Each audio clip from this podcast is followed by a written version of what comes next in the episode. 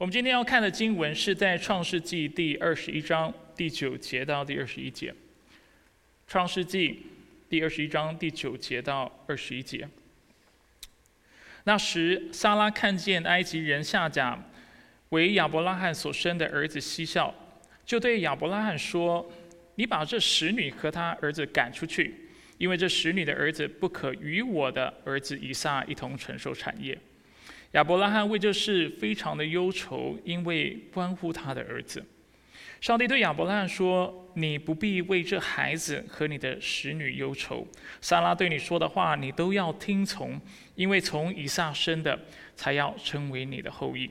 至于使女的儿子，我也必使他成为一国，因为他是你的后裔。”亚伯拉罕清早起来，拿饼和一皮带水给了夏甲，搭在他肩上，把他和孩子一起送走。夏甲就走了。但他却是在别是巴的旷野流浪，皮带的水用完了，夏甲就把孩子放在一棵小树下，自己走开约有一箭之远，相对而坐，说：“我不忍心看见孩子死。”他就坐在对面放声大哭。上帝听见孩子的声音，上帝的使者就从天上呼叫夏甲说：“夏甲，你为何这样呢？不要害怕，上帝已经听见孩子在那里的声音了。”起来，把孩子扶起来，用你的手握住他，因我必使他成为大国。上帝开了夏甲的眼睛，他就看见一口水井，他就去把皮带装满了水给孩子喝。上帝与这孩子同在，他就渐渐长大，住在旷野，成了一个弓箭手。他住在巴兰的旷野，他母亲从埃及地为他娶了一个妻子。这是上帝的话。好，弟兄姐妹，请坐。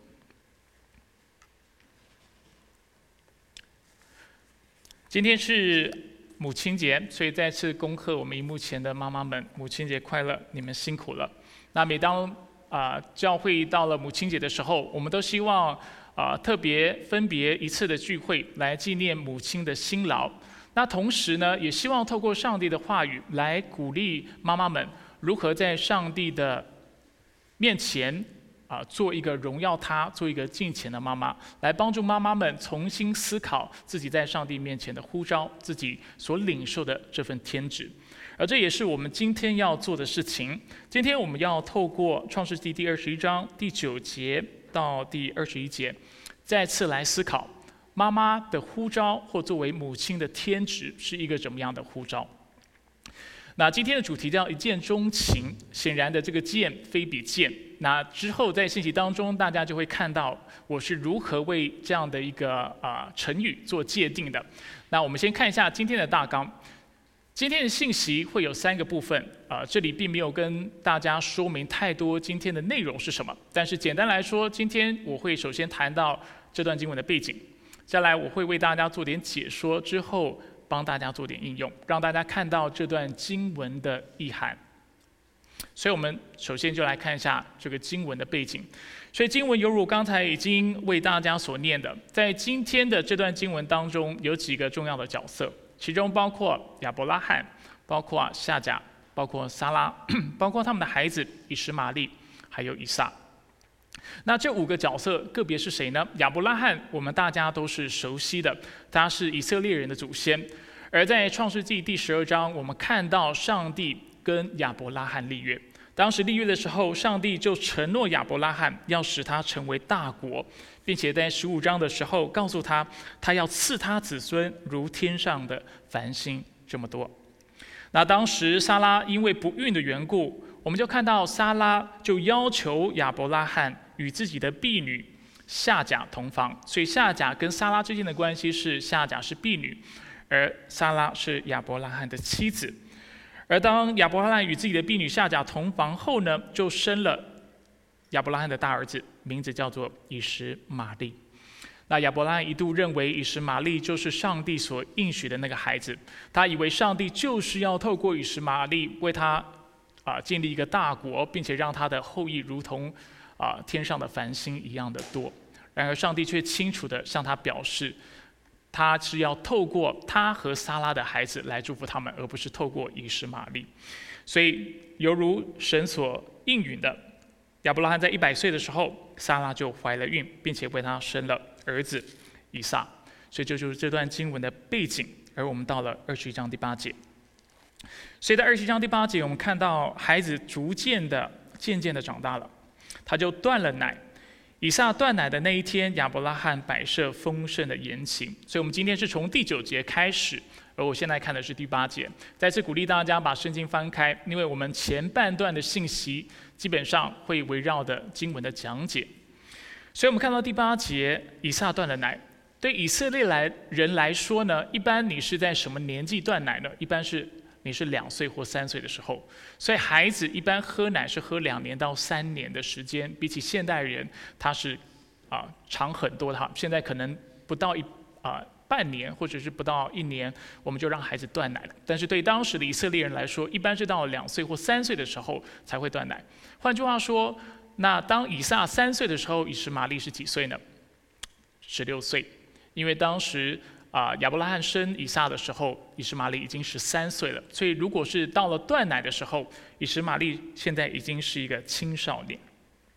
接下来我们要进入今天的经文。所以那时，莎拉看见埃及人夏甲为亚伯拉罕所生的儿子嬉笑，所以我们在这个经文当中看到了这个事件的冲突的发生。莎拉作为亚伯拉罕的妻子。是作为那啊他的子孙以撒是要领受上帝祝福的这位的母亲，她看见了他的使女，他的婢女夏甲为亚伯拉罕所生的孩子，就是以实玛利，嬉笑他的儿子，或者是戏弄戏弄去嘲笑以撒。那圣经经文没有告诉我们以实玛利是如何嘲笑以撒，但是我们清楚看到撒拉的反应，撒拉对这样的一个状况感到不开心，所以他就对亚伯拉罕说。你把这使女和他儿子赶出去，因为这使女的儿子不可与我的儿子以撒一同承受产业。首先，我们看到撒拉看待这使女，并且看待以实玛利的方式是带着轻蔑的态度，是看不起他们的。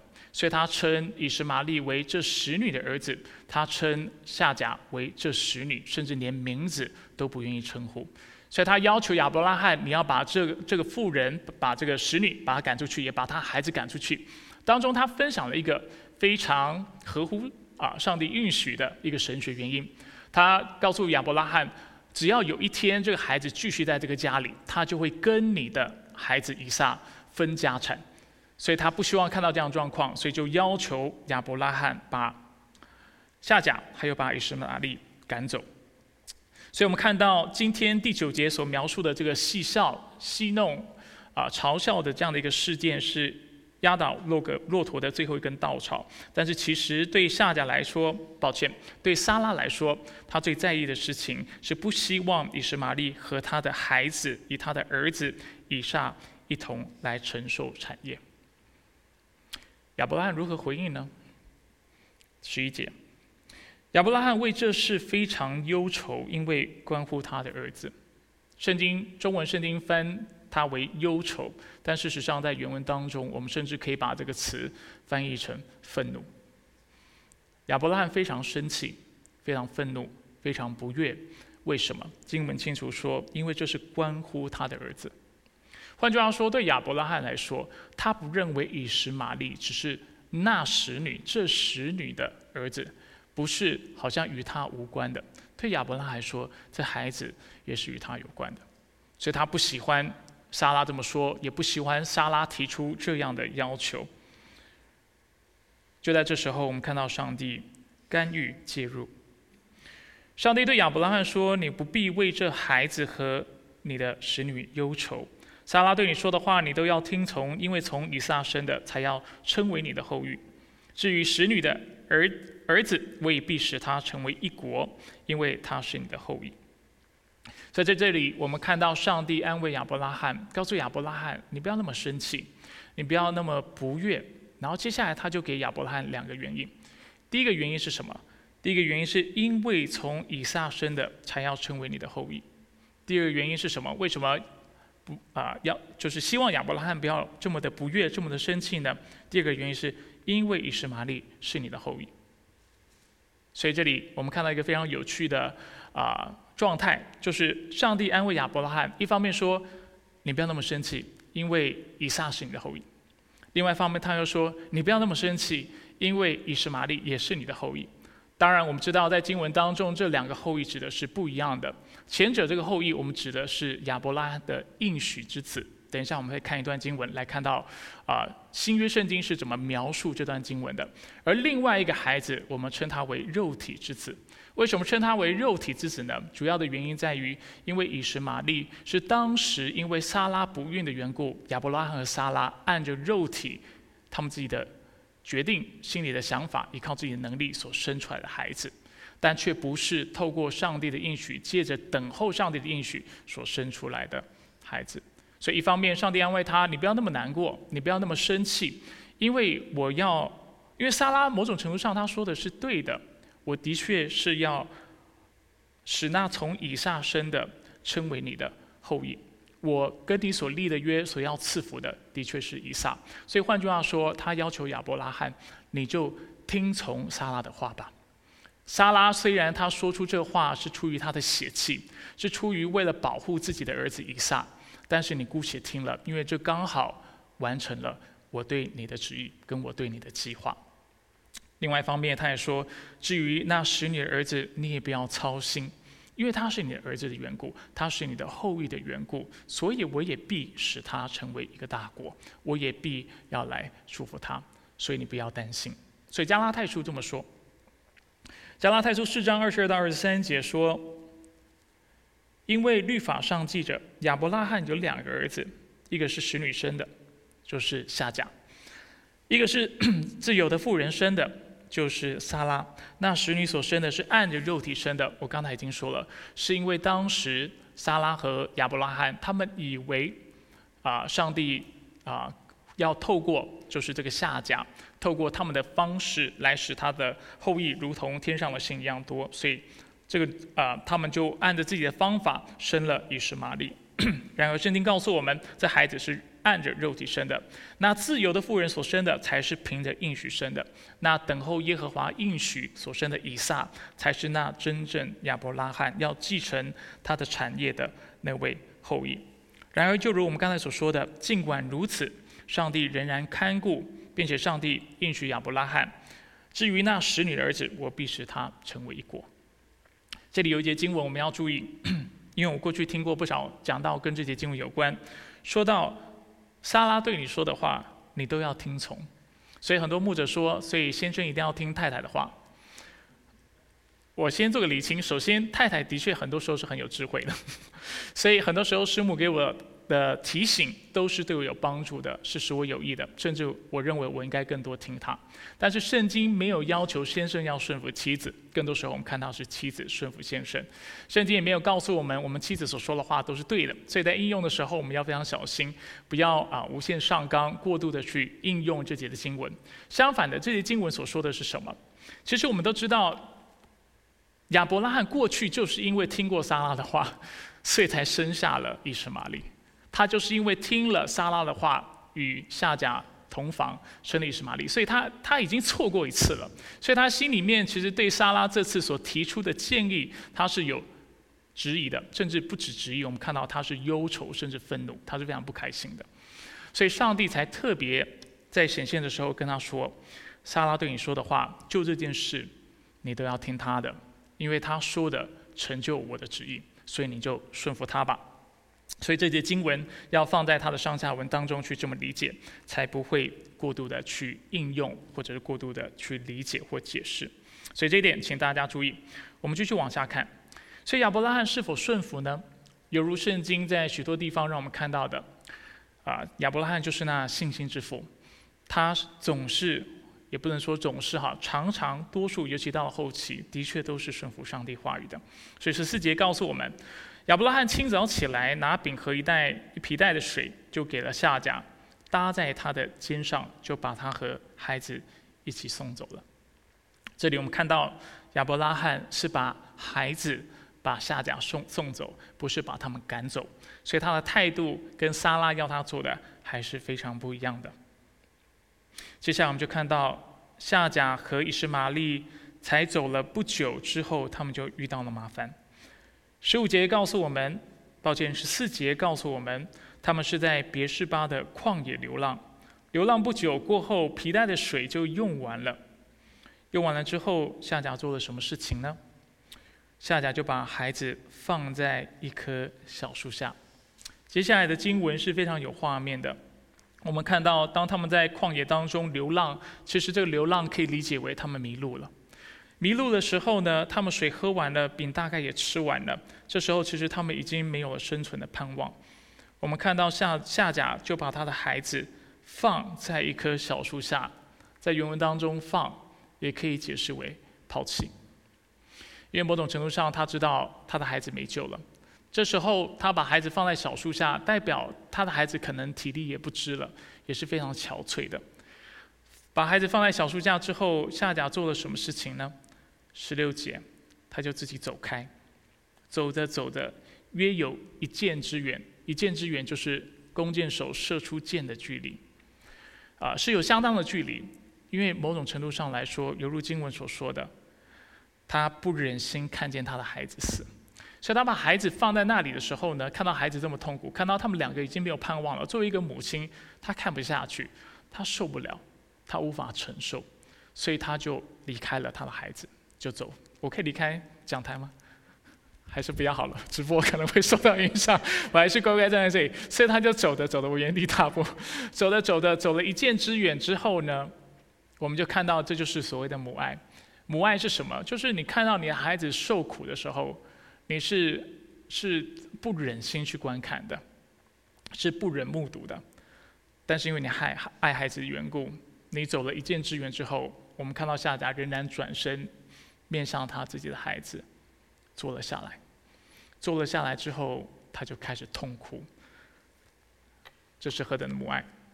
让我们看到一位母亲常常是这个样子：一方面看到孩子受苦，她心里如刀割；更不用说孩子要死了，她是承受不了的，无法接受，无法目睹孩子就这样子啊惨痛的过世。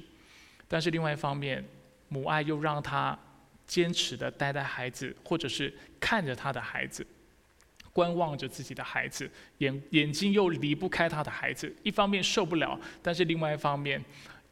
又不能不看他的孩子，因为他是何等的爱他。所以，我们在这里看到夏甲就坐在那里，他就放声大哭，犹如刚才经我们看到上帝安慰了亚伯拉罕，在这里我们也看到上帝安慰夏甲。上帝听见了孩子的声音，十七节，上帝的使者就从天上呼叫夏甲说：“夏甲，你为何这样呢？”不要害怕，上帝已经听见孩子在那里的声音了。起来，把孩子扶起来，用你的手握住他，因我必使他成为大国。犹如上帝给了亚伯拉罕两个得着安慰的理由，他在这里也给了夏甲两个理由，让他坚强起来。他说：“你不要害怕。”你不要难过。显然的，上帝是听到了夏甲的声音。然而，在这里经文也告诉我们，上帝更是听到了这孩子的声音。他跟夏甲说：“你不要害怕，你不要难过，你不要担心，因为我听见了。”我不知道大家记不记得，这其实是上帝第二次向夏甲显现。第一次显现是在十六章，但是当时夏甲怀了孕。她被她的祖母就是撒拉虐待，所以她就逃离那个地方。当她带着孩子逃离到旷野当中的时候，上帝的使者向她显现，并且告诉撒拉，而不是报告诉夏甲，抱歉，我看见我听见了你的愁苦，所以你要把你的孩子命名为伊什玛利 （Ishmael）。Ishmael 的意思是什么？就是上帝听见。我们看一下创世纪十六章这段经文怎么说的。创世纪第十六章，十六章第十节到第十一节，耶和华的使者对他说：“我必使你的后裔极其繁多，多到不可胜数。”所以当时上帝就已经承诺了夏甲，他的孩子后裔会极其繁多。耶和华的使者又对他说：“看哪，你已怀孕，要生一个儿子。”你要给他起名叫以实玛利，为什么？因为耶和华听见你的苦楚。所以，当今天的经文就是在二十一章十七节，上帝向夏甲显现的时候，经文告诉我们，上帝听见了孩子的声音，并且告诉夏甲不要害怕，上帝已经听见孩子在那里的声音了。他不外是在提醒下家，过去是因为我听见了，所以我将你的孩子起名为以实玛利；如今因为你的孩子叫做以实玛利，所以我听见了。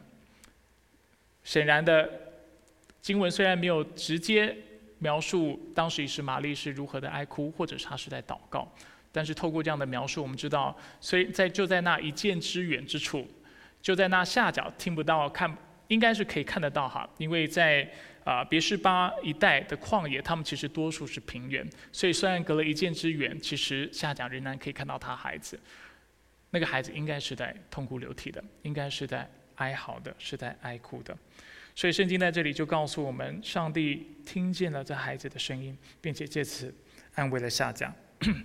除此之外，上帝给夏甲另外一个理由来安慰他，告诉他，犹如我承诺亚伯拉罕的，这以斯玛利的后裔要成为大国。如今，同样的，我也告诉你，你不要担心，反而你要起来，把孩子扶起来，用你的手握住他。因为我必使他成为大国，我必看顾他。以是哪利是属上帝的。果不其然，之后我们就看到上帝 如何不止给了夏甲盼望，并且给了他能力。上帝就开了夏甲的眼睛，他就看见一口水井，他就去把皮带装满了水给孩子喝。其实，当上帝的使者向夏甲显现的时候，他就开始恢复夏甲。大家还记得，当时夏甲是把他的孩子放在树下，他是撇弃了他的孩子，他是认为没有希望的。然而，当上帝向他显现的时候，上帝告诉他，在我里面你是有希望的，所以你要去把你的孩子扶起来，并且你要用你的手握住他。在这里，我们也看到，除了要握住他，上帝开了夏甲的眼睛。让他看到了一口的水井，并且让他能够把皮带装满了水。让我们再次的看到夏甲作为一个母亲，能够再次的抚养他的孩子。过去是撇弃他，但是如今是再次的保抱他的孩子，让然后有得着那抚养他的孩子的能力。所以经文在二十一节告诉我们，他住在巴兰的旷野，指的是以实玛利。他母亲从埃及地为他娶了一个妻子，所以我们看到这一般是父亲所做的工作，就是为自己的孩子娶亲。如今夏甲成了一个单亲的妈妈，而他就承担了这父亲的职责，那培育、喂养、栽培自己孩子的这样责任，然后为自己的孩子娶了一个妻子。当然，经文最重要的是在二十节，上帝。与这孩子同在，他就渐渐长大，住在旷野，成了一个弓箭手。让我们看到上帝的恩手，在这个孩子的身上。希望透过刚才的讲解，大家清楚了、明白了这段经文。这段经文简单来说分成两段：第一段让我们看到上帝如何安慰亚伯拉罕；第二段让我们看到他如何安慰夏甲。那今天我们特别要把目光放在第二段的部分，看到上帝是如何带领、如何安慰夏甲的。所以我们接着要来看一下今天这段经文的意涵。透过这段经文，我想要鼓励我们在座的母亲，并且提醒大家三件事情：第一，母爱伟大，但却是一箭之远。母爱伟大。却是一箭之远。在二十一章十五到十六节，我们刚才已经看到了，皮带的水用完了，夏甲就把孩子放在一棵小树下，自己走开约有一箭之远，相对而坐，说：“我不忍心看见孩子死。”他就坐在对面，放声大哭。我想透过今天的这段经文，透过这个事件。没有人能够否认夏甲对他的孩子的爱心。然而，我们清楚看到他的爱心，他的母爱纵然伟大，但却是有限的。他有的，他都给了他的孩子，不论是水，不论是饼。然而，这水和饼只能够供养、支撑这个孩子到一个程度。所以我们看到夏甲虽然爱他自己的孩子，但是当他走到自己的能力的尽头的时候，他就绝望了。他就把孩子留在树下，其实不是真的想撇弃他，但是真的是看不下去，没有办法目睹自己的孩子就饿死、渴死在旷野当中。一方面不忍心看他，所以远离他的孩子；但是另外一方面，我们又看到作为一个母亲，她又如何无法撇下自己的孩子。她就回头瞻望自己的孩子，不瞻望还好，一看了他的孩子，就坐下痛哭流涕。那透过这个事件，透过这段经文的描述，我希望大家意识到一件事情，就是我绝对不否认母爱是非常伟大的。我们看到母亲为了抚养我们。啊，甚至在生产的过程当中为我们忍痛，而且啊，就是怀胎十个月，然后生下来之后，有多少的母亲是放弃自己的梦想，放弃自己的时间，放弃自己想做的事情，甚至放弃自己的身材，为了养育自己的孩子，她为自己的孩子是牺牲的何等的多。但是母爱虽然伟大，但是犹如下甲，到最终仍然需要走那一一箭之远的路程来。来看着他的孩子，我们也看到我们的爱比起上帝的爱是有那一件甚至十件或者是百件千件之远的。我们的爱是永远比不上上帝的。所以，当我们想要靠着自己的母爱，靠着自己的能力来抚养我们的孩子的时候，这样的一个境况就很容易把我们逼入忧虑和绝望当中，因为我们常常希望。把最好的给孩子，但是就在我们给予的过程当中，我们不断的被自己的局限提醒，发现我们给的虽然是我们能力范围当中最好的，但比起世界上能给的，我们能给的永远是次等的。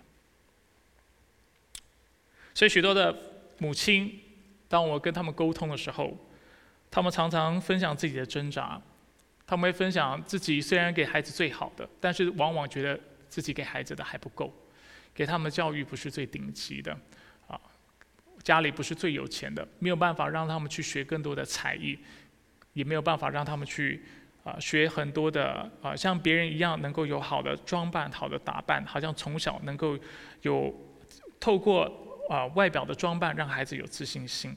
很多的父母也对自己没有办法给孩子最好的教育感到自责，也有很多的父母因为自己的家庭并不完整。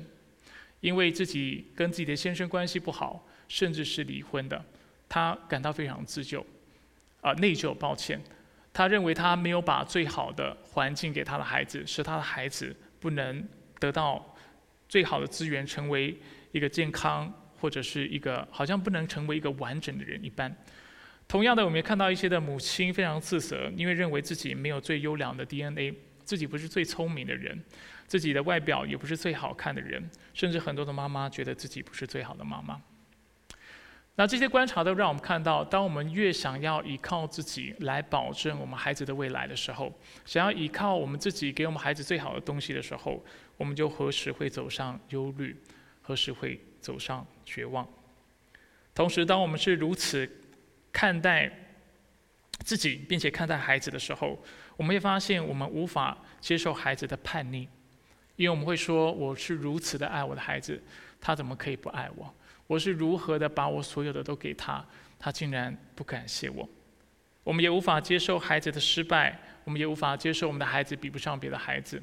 我过去在呃一次的政论节目当中，看到当中有一个名嘴，他自己本身是台大毕业的，他的太太也是也是，但是因为他的孩子没有考上最好的学校，他就因此感到非常的生气。他心里，他在节目上不断的反复说：“怎么会这个样子呢？他有最好的 DNA，我跟我的太太都是台大毕业的，都这么的聪明，为什么他就考不上台大？我们花了多少钱给他去补习？我们把多少多好的资源都给他，让他不用去打工，可以专注专心的去读书，但他竟然就是考不上那好的学校。当我们想要靠着自己的爱，靠着自己能够给的资源来培育孩子的时候，我们往往不能够接受我们的孩子是失败的，是比不上别的孩子的，或者是不爱我们的。同时，我们也在孩子不够杰出的时候，我们会目不忍睹，但是又无法视若无睹，就好像夏家一样。一方面，他对自己孩子是目不忍睹，看到孩子这么凄惨的就要死去了，他是看不下去；但是同时，他又是无法视若无睹，又无法不看自己的孩子。同样的，当我们依靠自己，当我们要依靠自己有的爱，母亲们要依靠自己的母爱的时候，我们就会陷入这样的一个矛盾当中。一方面，我们很爱我们的孩子；一方面，当他表现不好的时候，我们又看得很痛苦；当他的品性不好的时候，当他不依靠神的时候，我们又心里感到非常的纠结。当然，更不用说，今天当我们是依靠自己的时候，当孩子出色的时候，我们就会忘记了上帝。所以在母亲节，我想要提醒我们在座的母亲们，母母爱是非常伟大的，但是不要过度的依赖母爱，不要过度的依靠自己。因为你的母爱是有限的。当我在这里说到一箭之远的时候，这就是我的意思。母爱纵使伟大，但是永远无法完美的、完全的完成上帝的心意。第二，我想要提醒大家：过分洗子，泪眼不见水井；过分喜子，泪眼不见水井。我为大家解释什么意思。简单来说，就是当你过分的爱你的孩子的时候，你就会跟下甲一样。看不到你旁边其实就有水井。经文在二十一章十九节告诉我们，上帝开了夏甲的眼睛，他就看见一口水井，之后他就去把皮带装满了水给孩子喝。请问那口井本身在不在？在。圣经没有说上帝就在那里为他开了一口井。但是上帝却在经文当中告诉我们，是他开了夏甲的眼睛，让他看到那里本来就有一口水井。而这样的一个观察，给我们一个很重要的提醒，就是当我们太爱孩子的时候，我们就会过放过分的放大我们眼前的问题，而使我们看不到其他的资源和帮助，会使我们思考问题的时候，从非常单一的方式去切入。我们只看到一种解决方法，只能从一种面向、从一个维度来切入。当我们看到孩子的未来的时候，我们也无法有想象力，让我们的孩子未来只有一种选项，或者是只有少数的选项。在华人家庭当中，不外就是要当医生，不是就要当律师，不外就是要赚很多钱。对我们来说，我们只我们认为孩子只有走上这条路，他的生命才能够昌盛，但是却没有意识到。当我们越着啊执着于想要看到自己想看到的，我们就看不到上帝要我们看到的。犹如下甲，他可能很执着要看那一袋的水，对不对？他看到那袋水就没了，饼也没了，他们完蛋了，他就看不到其他的可能性，就连旁边有一口井，他都看不到。所以我们何时就如夏甲一样看不见上帝？啊，应该说，我们只专注于那问题，我们就看不到上帝的供应、上帝的祝福。而且在经文当中，我们也看到夏甲是看不见上帝曾给过的应许的。所以，当我们过于爱我们的孩子的时候，我们也会很自然的看不到上帝的应许。犹如下甲忘了他自己的孩子，他常常叫到他自己的孩子以实玛利、以实玛利、以实玛 l 以实玛 l 上帝看见，上帝听见，抱歉，上帝听见，上帝听见，但是却完全忘了上帝真的有在听。这样的一个事实。同样的，我们作为一个基督徒，我们常常引用圣经里面的话，我们常常祷告说“哈利路亚，赞美主”。但是，真的，当我们遇到问题的时候，我们根本不知道什么叫做赞美主，我们根本不知道如何来依靠神。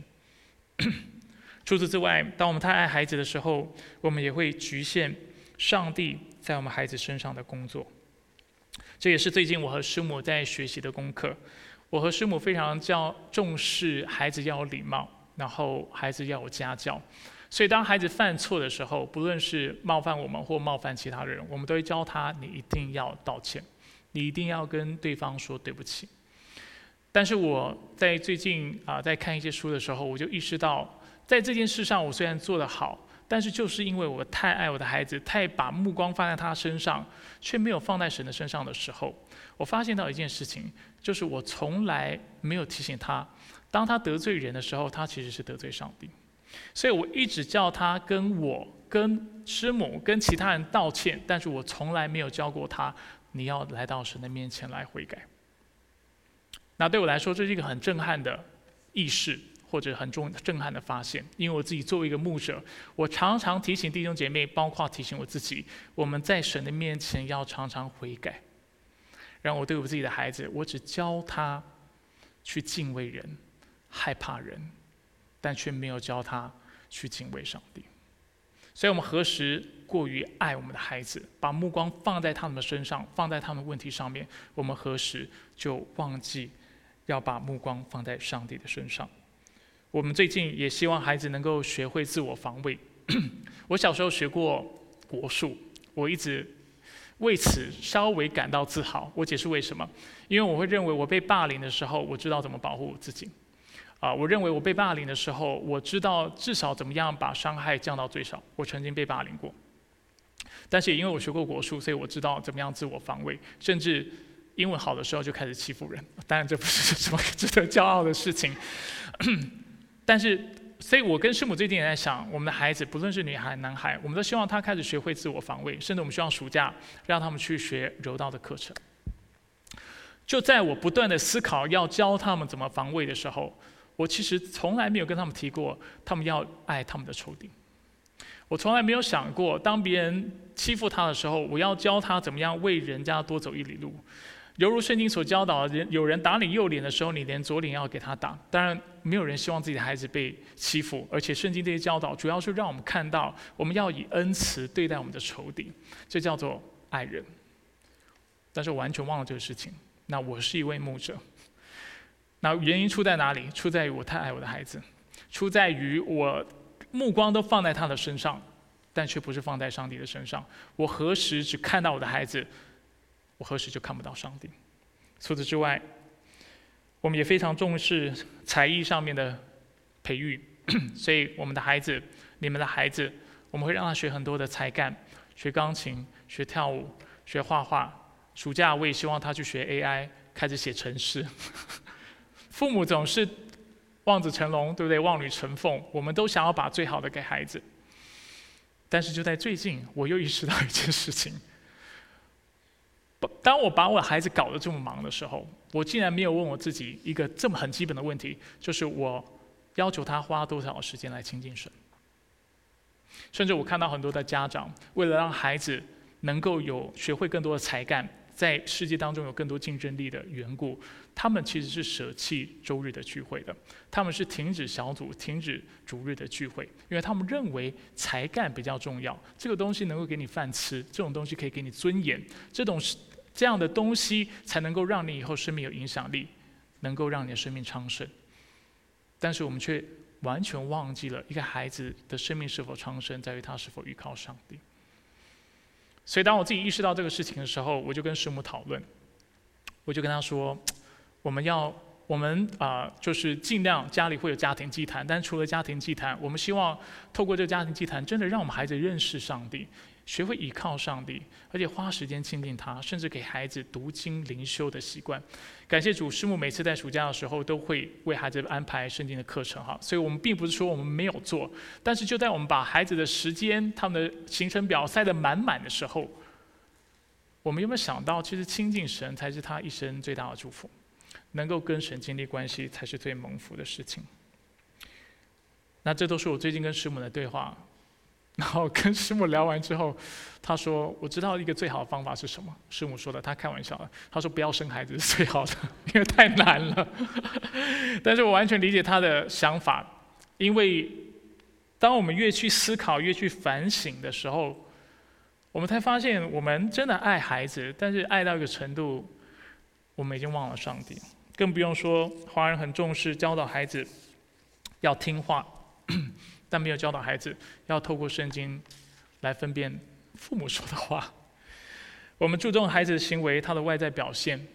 我们希望他看起来体面，希望他希望别人喜欢他。但是我们很少去问我的孩子内心的状态又是如何？他是否敬畏神？他是否爱神？他是否为自己的罪恶感到忧伤？他是否爱上帝的律法？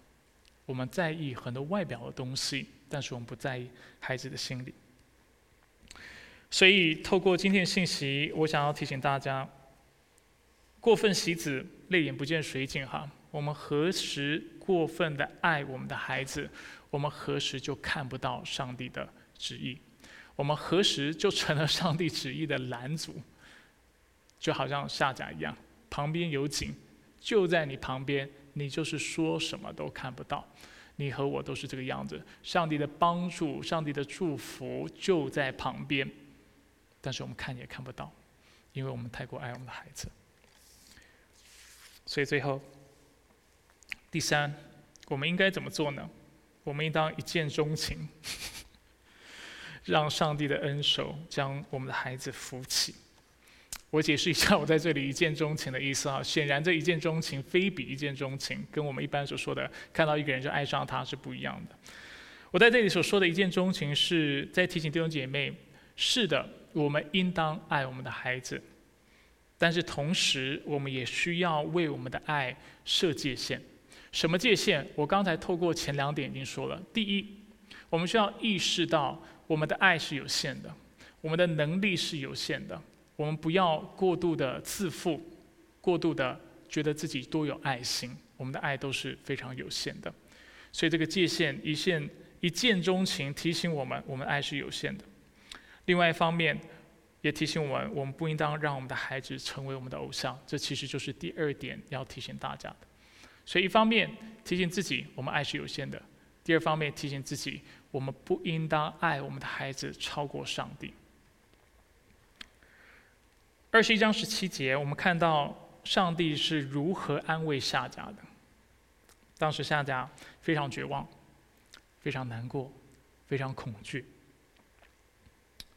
上帝在二十一章十七节说：“上帝听见孩子的声音，上帝的使者就从天上呼叫夏甲说：‘夏甲，你为何这样呢？不要害怕，上帝已经听见孩子在那里的声音了。’”这段经文很有趣。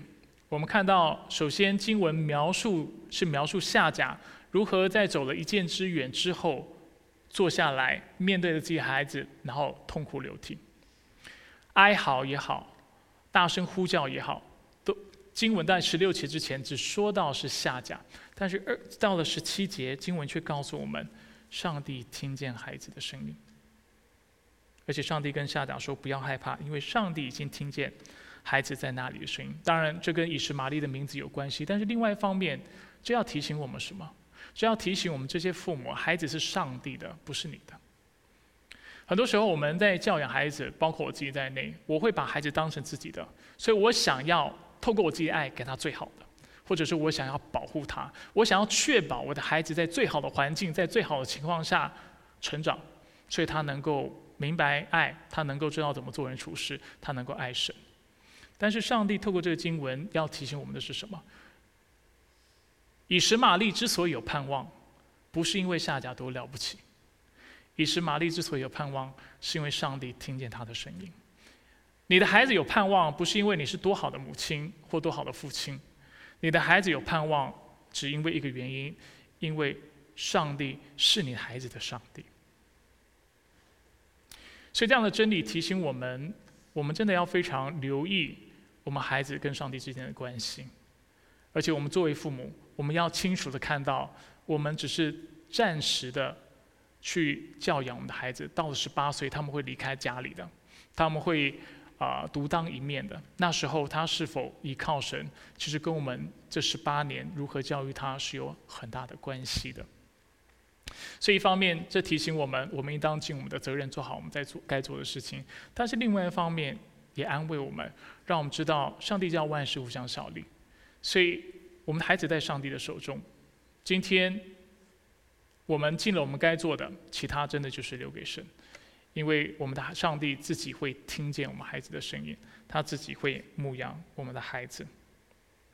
所以经文二十一节，抱歉，二十一章二十节也说到，以使玛丽能够长大，是因为上帝与这孩子同在。所以一见钟情这样的一个成语，你们的牧师发明的成语，提醒我们避开两种极端。一种极端认为我们的孩环境决定一切，如同夏甲一样，他其实认为他们是绝望的，因为他们是迷路的，因为他们在旷野当中，因为他们没有饼，因为他们没有水，他们没有人来帮助他们，所以他们觉得他完蛋了。但是，一见钟情提醒我们，上帝是可以介入的，因为上帝听得见我们孩子的声音，我们的孩子是属神的。他帮助我们避开另外一种极端，就是认为我们所提供给孩子的教养和环境是丝毫没有影响的。这叫做否认心态。一方面是极端认为环境决定一切，另外一方面是极端认为环境对孩子。丝毫不会有影响，但这却不是圣经的教导。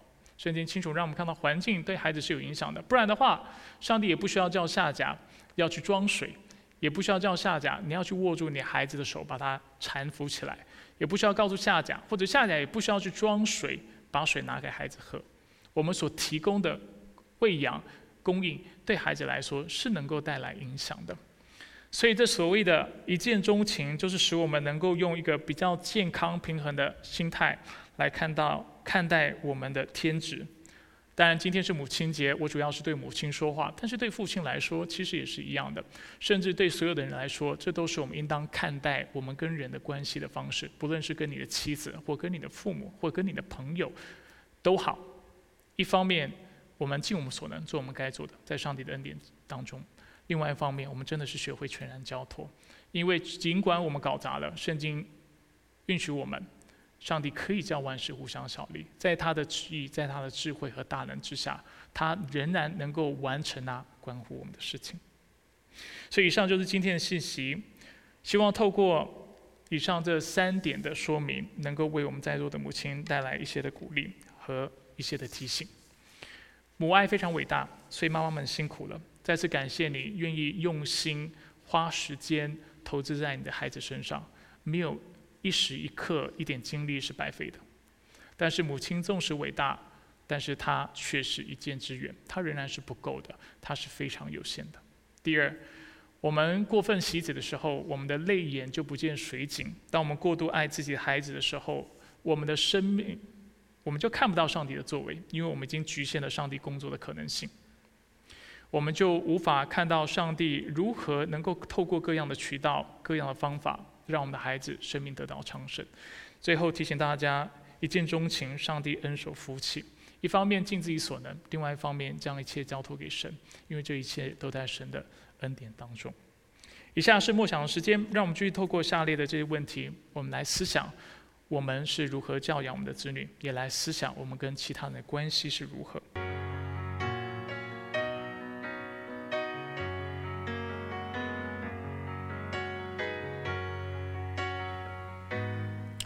亲爱的弟兄姐妹，我们一起低头，我们来做个祷告。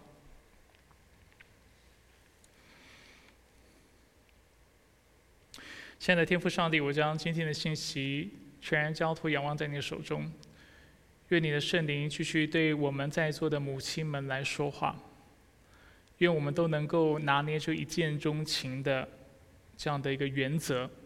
一方面对我们孩子钟情，是的，我们应当爱我们的孩子，但是同时。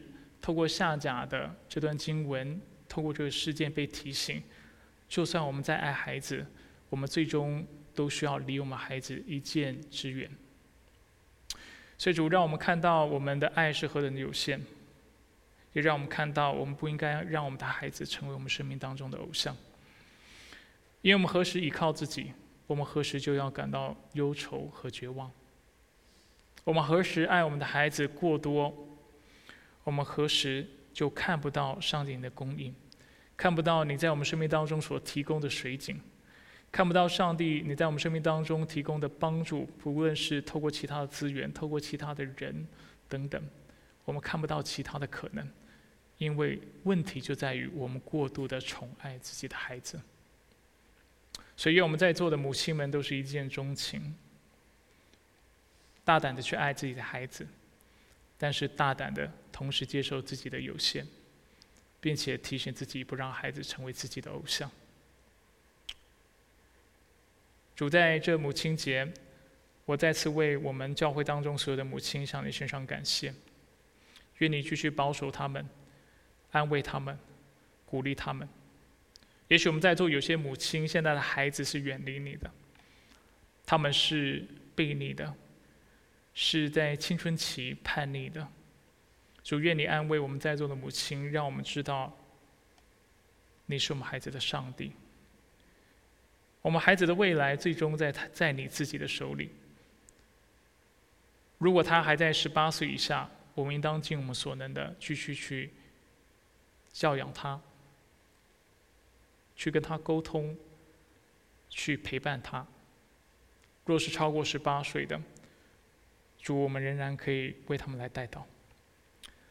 在祷告当中，不断祈求上帝，愿你透过你大能的恩手，将我们的孩子扶起，使他们能够回转向你，使他们能够单单来爱你。主，我们也将在座不是父母的弟兄姐妹，也全然交托在你的手中。主知道今天所讲到的原则，是在所有的关系当中都使用的。因为主，我们常常陷入这样的误区：一方面过于依靠自己的爱，另外一方面就常常敬拜我们爱的对象，使我们的生命往往围绕着他们来进行，使他们成为我们生命当中的中心。吃饭为了他们，工作为了他们，计划出去玩为了他们，规划所有事情都围绕了他们。而主，当我们何时这么做的时候，我们何时就陷入偶像的崇拜。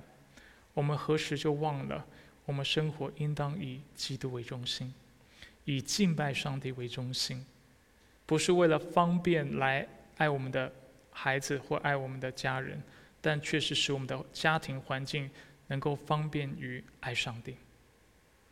所以主求你指教我们，让我们在座的弟兄姐妹都知道怎么样透过这样的视角来看到我们的关系，让我们以神为中心，过一个讨你所有喜悦的生活。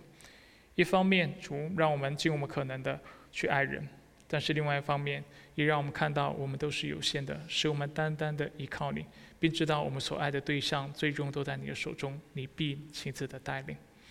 再次为今天的信息、今天的聚会向你身上感谢，愿你保守祝福我们分散的脚步，也祝福如果我们今天有任何孩子能够陪伴母亲的，让我们都有。能够啊享受天伦之乐，在上帝的恩典还有护理当中，有非常愉快的时光。以上祷告是奉靠主耶稣基督的圣名求，阿门。